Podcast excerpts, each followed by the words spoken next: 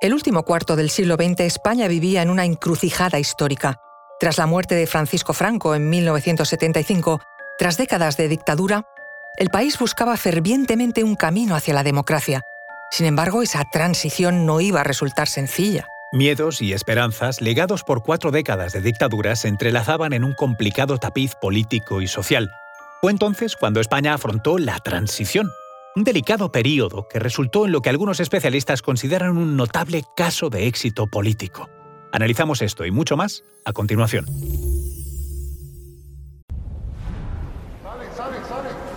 Conoce mejor al equipo que protege nuestras costas. Alerta en el mar, el jueves a las 10 un nuevo episodio en National Geographic.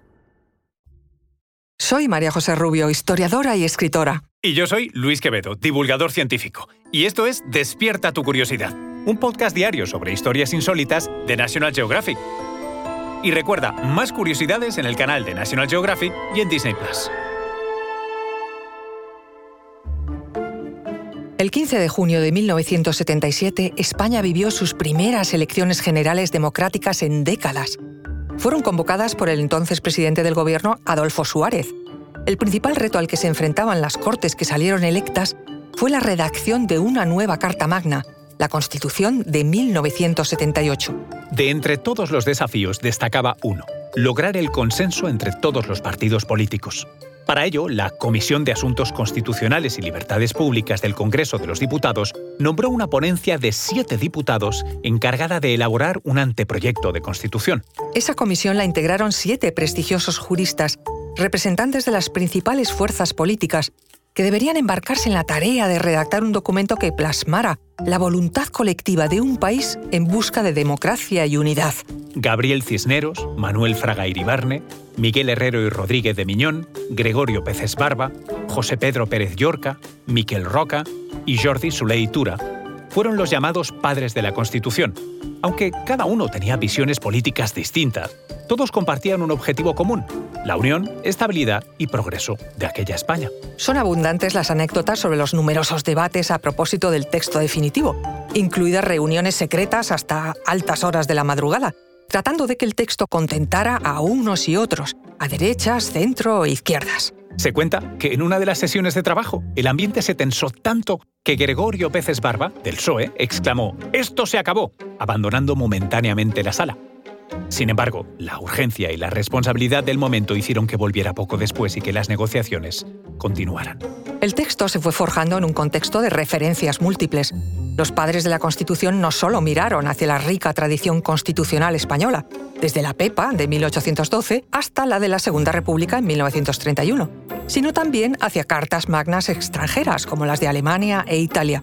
Querían extraer lo mejor de cada una, aprendiendo de los errores y aciertos de la historia. La redacción del preámbulo resultó ser un reto. Se requería de un lenguaje poético y solemne, pero que a su vez reflejara la esencia del texto. El debate en torno a este preámbulo duró horas y finalmente fue el poeta y académico Gabriel Celaya quien propuso una versión que, tras ser pulida por los redactores, se convirtió en el definitivo, y dice así. La nación española, deseando establecer la justicia, la libertad y la seguridad y promover el bien de cuantos la integran, en uso de su soberanía, proclama su voluntad de garantizar la convivencia democrática dentro de la Constitución y de las leyes conforme a un orden económico y social justo. La Constitución estableció a España como un Estado social y democrático de derecho que propugna como valores superiores del ordenamiento jurídico la libertad, la justicia, la igualdad y el pluralismo político, tal y como proclama su artículo primero. Dice que el rey es el jefe del Estado, símbolo de su unidad y permanencia. Arbitra y modera el funcionamiento regular de las instituciones, asume la más alta representación del Estado español en las relaciones internacionales y ejerce las funciones que le atribuyen expresamente la Constitución y las leyes. Durante el proceso de redacción, el rey Juan Carlos I mostró su interés en que la Carta Magna fuera un reflejo fiel del deseo democrático del pueblo español. El 31 de octubre de 1978 el texto fue aprobado por las Cortes Generales. Sin embargo, quedaba el último paso. El pueblo debía tener la última palabra. El 6 de diciembre de ese año, en un referéndum histórico, el 87,78% de los votantes dijeron sí a la Constitución. Juan Carlos I, nombrado rey en el 75, sancionó la Constitución el día 27 de diciembre del 78 y se publicó en el Boletín Oficial del Estado el 29 de diciembre. Como curiosidad, se evitó el día 28 de diciembre por coincidir con el Día de los Santos Inocentes, tradicionalmente dedicado a las bromas. La promulgación de la Constitución implicó la culminación de la llamada transición a la democracia. Desde 1986, cada 6 de diciembre es fiesta nacional en España, celebrándose el Día de la Constitución, la primera lograda en España por el pleno consenso.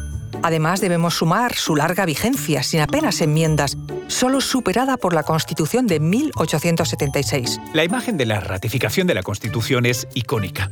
En ella, los siete padres se encuentran de pie, rodeando a Juan Carlos I mientras firma el documento. En 2005 se les concedió a aquellos padres de la Constitución el premio Emilio Barbón por la labor y el esfuerzo que realizaron tendente al entendimiento y al consenso político en unas circunstancias sociales muy delicadas y en cuya tarea antepusieron la responsabilidad de Estado a sus propios intereses políticos e ideológicos. La Constitución de 1978 no solo es un documento legal, es el reflejo de un país que, pese a las adversidades y diferencias, supo encontrar un camino común hacia la democracia y la libertad. Es sin duda uno de los capítulos más brillantes y complejos de la historia contemporánea española.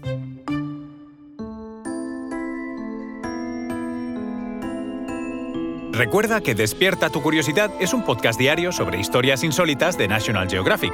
Disfruta de más curiosidades en el canal de National Geographic y en Disney Plus. Ah, y no olvides suscribirte al podcast si has disfrutado con nuestras historias.